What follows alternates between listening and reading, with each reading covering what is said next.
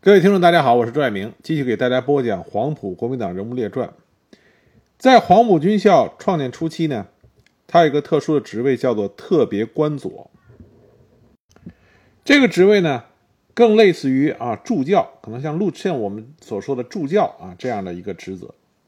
在特别官佐里边呢，排名最前面的有一对堂兄弟啊，他们都姓徐，堂哥叫徐坚。堂弟叫徐成章，这都是赫赫有名的人物。徐成章呢，我们后面会讲到，他的名气更大一点。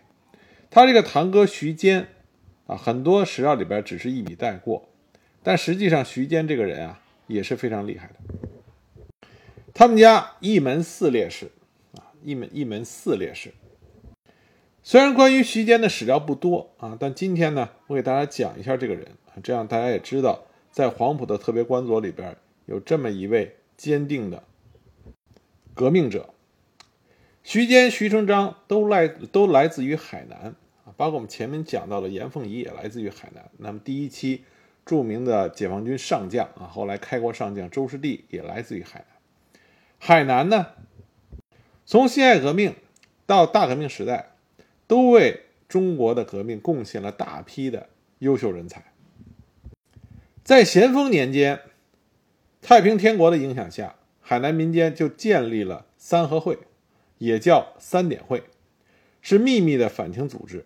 当时遍及琼山、文昌、澄迈、琼东、乐会、万宁等各县，长期坚持反清斗争。在一九零五年中国同盟会成立之后，海南的一批进步学生和商人又秘密组织了励志会，以研究学术。互助互利为名，暗中的聚集力量，准备起事。孙中山呢，曾经在一九零五年十二月十五日，他给泰国同盟会会员啊，海南籍的同盟会会员写信的时候就提到过，他认为琼州形势最有可为，所以呢，他给海南籍的同盟会会员提出了要发展海南的革命形势，准备武装起义的两大任务。徐坚，他另外一个名字叫徐天炳。如果朋友们有兴趣的话，在网上搜查啊，搜找徐坚的呃历史资料的时候啊，别忘了你也可以搜查徐天炳这个名字啊，因为徐坚这个名字下边的史料其实很少，徐天炳这个名字下面相对的史料会多一点。他出生在一八九零年，是一个农民家庭。虽然他家里边并不富裕，但是徐坚从小。啊，能说会道，还写了一手好文章。他和他的堂弟徐成章两人关系非常好。徐坚十九岁的时候，就带着徐成章一起加入了励志社。一九零九年，徐坚加入了中国同盟会。徐坚从小就不是一个安分的孩子啊，他父亲曾经说过，说这孩子以后不是做贼就是做官。一九一四年，徐坚与徐成章。梁炳书等人在琼山县白石溪啊设立了海南讨袁总机关，以公开名义从事种植和畜牧业，暗中呢组织机关进行讨袁的活动。他们在各地分设了联络站，并且从南洋及香港各地筹集经费，运回枪支，为建立讨袁军打下了物质基础，并且在同年啊设伏。袭击了袁世凯派回海南的死党周绍昌以及卫兵四人。同年冬呢，还根据讨袁总部的布置，化妆袭击了文昌鲍罗市，打死了警察三名，缴获了步枪几支。但是因为对他们的通缉风声日紧，所以在一九一六年下半年，徐坚与徐成章、梁炳书离开了他们的故乡海南，啊，避居到。广州。一九一七年，徐坚考入了江西南昌军校学习。一九一九年冬毕业，返回到海南组织民军，参加到了陈继瑜领导的讨龙民军。啊，讨龙指的是讨伐龙继光，那么进行反军阀斗争。一九二零年夏，与陈继瑜率领民军四千余人攻打琼州府城，失败以后呢，率领余部退守到。定安县城，并以定安为根据地坚持与李根源做斗争，直到李根源的部队败走。这个时候的徐坚已经成为了一位具备着军事素质的革命活动者。在此期间呢，徐坚在海口协助徐成章创办了《琼崖寻报》，担任编辑，开书店，做新文化工作，并且奔走于海南岛与广州之间，邀请编辑。后来呢，罗汉从欧洲留学回来，担任了这个报纸的编辑。徐坚这才辞去了编辑事务，专门负责民军的工作。一九二二年上半年，徐坚与吴明、罗汉、鲁毅、李石、徐成章在海口共同组成了琼崖第一个社会主义青年团支部，成为海南岛早期社会主义青年团成员。同年呢，徐坚也加入了中国共产党，成为海南岛最早的一批党员。这个时候的徐坚呢，在海南岛积极的组织社会主义青年团小组啊，展开革命活动。一九二二年冬，徐坚与徐成章先后离开了海南岛，在孙中山领导的东征讨贼军中，徐坚任步兵第二旅参谋长。在陈炯明被赶出广州以后，孙中山先生在广州重建大元帅府，徐坚率领部队进入广州。一九二四年五月。受中国共产党的派遣，徐坚任黄埔军校第一期特别官佐。啊，现在你查特别官佐的名录里边，徐坚是第一个，负责该校编转员的工作，积极参加新琼崖评论呃评论社的活动，担任新琼崖评论编辑主任。他先后为新琼崖评论撰写了《琼崖人民反抗军阀重破的第一声》。日本兵舰闯入海口与中国主权，邓本啊邓本殷投降与琼崖的前途，为冯卓之旧案警告中国人民，我们今后两个最重要的工作，勇敢的琼崖农民等十八篇政论文章，为指导琼崖国民革命运动起了一定的作用。比如说，在《新琼崖评论》第二十六期上，他发表了《勇敢的琼崖农民》一文。里边就谈到啊，他原文这么写的：你们应该联合工人阶级，尤其是侨工，赶快团结起来，领导你们的友军、青年革命军人、革命的知识阶层和能革命的小商人，更加的奋勇，以与你们共同劲敌，拼个你死我活，才有出头的日子，才能过有工作、有饭吃的生活，这样才配称为真正的革命英勇。一九二五年六月，杀鸡惨案之后，徐坚被选为省港罢工委员会委员，负责纠察工作，驻防各港口海岸，维护社会秩序，坚持十六个月之久。九月十九日，为了适应革命形势发展的需要，以黄埔军校师生为骨干，组成了国民革命军第一军，下辖三个师、九个团，徐坚任四团的党代表。一九二六年下半年呢，徐坚受党的指派。到苏联莫斯科东方大学学习政治。一九二九年，受中共中央啊中共中央的派遣，化名吴清，到新加坡组建中共南洋林委。当时徐坚呢任南洋林委的书记，负责领导马来西亚、泰国、印度尼西亚、越南等国的中共组织。一九三零年五月，共产国际东方局派胡志明到马来西亚成立马共中央。徐坚呢，当然他化名叫吴清啊。这里边有两种说法，一种说法呢说他是被选为了马共的中央书记，另外一种说法呢说他是当时马共成立的时候的组织部长。根据史料的查证呢，他应该是被选为了马共的组织部长。马共当时的中央书记呢是一个当地的工人啊，表示这是工人阶级领导的政党。在这段期间，徐坚大力的宣传和捍卫马克思主义，执行第三国际的。策略方针，推翻帝国主义和资本主义的统治，在马来西亚动员和组织了橡胶工人的罢工，要求加薪，获得罢工的权啊胜利，使得东南亚几个国家共产党组织的声望得以提高。但是徐坚呢，在东南亚的活动因为非常活跃，就引起了英国殖民当局对他的注意。一九三零年五月，也就是在马来西亚共产党成立之后不久，新加坡。徐坚所在的驻地啊就被英国殖民当局给发现了。那么徐坚就被英国殖民当啊当局啊给抓捕了。当时英国殖民当局对徐坚的处理呢，是将他移交回啊中国大陆当局。那么英国人就问徐坚啊，徐坚说他是哪里人？那徐坚当时回答说他是汕头人。他为什么回答自己是汕头人呢？因为他在黄埔军校的时候啊，认识很多国民党人。当时在汕头驻扎的国军将领和徐坚有旧，之前认识。徐坚认为，如果他回到汕头以后，这位国军将领会念他的旧情啊，释放他。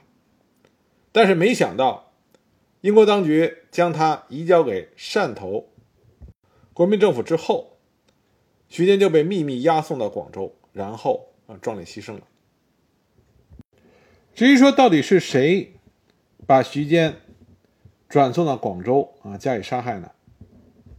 我没有在历史史料里边找到明确的答案啊。有的朋友如果有兴趣的话，可以进一步的搜搜索啊，看能不能得出一个明确的结论啊。但不可否认的是，一九三零年的广东、福建啊，这个中国的华南地区，中国共产党和中国国民党啊矛盾是极其尖锐的啊，斗争也是极其残酷和你死我活的。所以徐坚被英国当局。转交给汕头当局以后，他的牺牲啊，他的壮烈牺牲是当时残酷斗争的一个缩影。在徐坚烈士海南的故居，有两块牌匾，两块牌匾的落款都是中共琼山县委员会和琼山县人民政府，时间是一九五二年。那么一块上呢，写着“人民战士”四个隶书的大字。这是给徐特山烈士家属存念的，另外一块写的是“保家卫国”四个大字，是给徐慧芳烈士家属存念。这徐特山、徐慧芳是什么人呢？他们是徐坚的儿子和女儿。在党史资料里，关于徐坚烈士的这两位啊儿子和女儿，他们的记录实际上很简单。徐特山生于一九一二年，一九四一年在澄迈县。美和琼崖抗日公学牺牲。徐桂芳，一九一五年生，曾担任中共琼山县委委员。一九三五年在琼山谭闻一次战斗中被敌人袭击牺牲，年仅二十岁。另外，徐坚烈士的侄子啊叫徐让，原名徐清贵，生于一九零二年，曾经担任中共琼山县委委员。一九二七年在回村探望妻子和刚满月的儿子的时候。被敌人杀害，年仅二十五岁。所以说呢，徐坚他们家是一门四烈士。徐坚烈士的侄子徐清贵啊，又名徐让，他和徐坚一家呢同住在徐坚烈士的故居里。原来，关于徐清贵烈士啊，党史里说他一九二四年在黄埔军校参加了革命，嗯，但是我查不到他是黄埔军校第几期的学员。然后后来徐清贵回到。海南岛任中共琼山县县委委员。四一二反革命事变之后，海南岛的国民党也发动了四二事变，大肆的围捕、屠杀共产党人。那年徐金贵是二十五岁。本来徐金贵呢是可以脱险的，因为当天下午，村里的一位盲人的按摩师，在给国民党士兵按摩的时候，就听到说国民党琼山县县长周成钦。要带人进村去捉拿徐清贵，所以呢，这个盲人按摩师就把这个消息告诉了徐清贵。但徐清贵当时就说：“说不怕，说程钦是我的同学，我的朋友，我叔父还帮过他的忙，他不会把我怎样。”而徐坚和徐成章在海南岛不仅仅是中国共产党的重要领袖，同时呢，他们也是国民党这边啊具有重要地位的元老。因为他们很早就参加了同盟会的活动，所以呢，他们在海南岛，国共双方啊都有着很高的威望。这也是为什么徐金贵认为周成钦对他不会下毒手。徐金贵回家呢，主要是为了看他在出生以后一直没有见到过的啊儿子啊刚出生的儿子。他的妻子当时也怕他回家以后遭毒遭毒手，所以也不止一次通过别人劝阻他。但是徐金贵当时就说：“海水可能会干，但共产党人是上不完的。”他回到家中啊，看了自己新出生的儿子，但这个时候来抓捕他的人已经将他们家围起来了。当徐金贵知道自己被敌人包围以后，他从前门跑了出来。但是在突围的过程中啊，一发子弹击中了他的小腿。那么紧接着呢，敌人扑过来，向受伤摔倒的徐金贵连发数枪。据后来收敛遗体的村民说，啊，徐金贵的尸体上满是弹孔，惨不忍睹，壮烈牺牲。现在徐坚烈士的故居呢，只是海口市。一间破旧的普通瓦房，因为他全家都去干革命，都牺牲了啊，家里已经没有人了。什么叫做毁家闹革命？这就是叫毁家闹革命啊！一门四烈士。我们再看土地革命战争史的时候啊，很多人都知道红军苏区，那么红军和国军之间的你死我活的厮杀，以及根据地的民众。在遭到国军围剿的时候的那份惨烈，但实际在土地革命时期啊啊，包括大革命时期到土地革命时期，最惨烈的是广东琼崖啊海南岛。为什么说广东地区是最惨烈的呢？因为和土地革命时期的根据地相比，广东地区除了信仰对立而拼个你死我活的惨烈以外，啊，悲惨烈以外，还有那种兄弟反目、翻脸成仇的那种悲哀。曾经一起携手，想为中国的前途打出一个光明的未来，可是目标还没有实现，互相之间就已经开始挥舞起了屠刀。再看从一九二七年啊到一九三七年这段时间的历史的时候，其实更多的。是惋惜和痛心，有太多的热血青年，在还没有机会展现他才华的时候，就已经献出了自己宝贵的生命。从个人来说，他们对自己信仰的无比忠诚，这令我们钦佩。但站在民族的角度，这种同室操戈，是我们痛彻心扉的啊民族之伤。那么有的朋友呢？更喜欢去了解那些站在舞台的中央，在历史里被大书特书的核心人物。当然，这些人物呢，他也是历史的重要组成部分。但是，那些只存在于寥寥数笔里的历史人物，并不是说他的才能不够，而是命运没有给他们展现自己才华的舞台。真正的读懂历史、了解历史，恰恰是不能忽略啊那寥寥数笔的历史记录。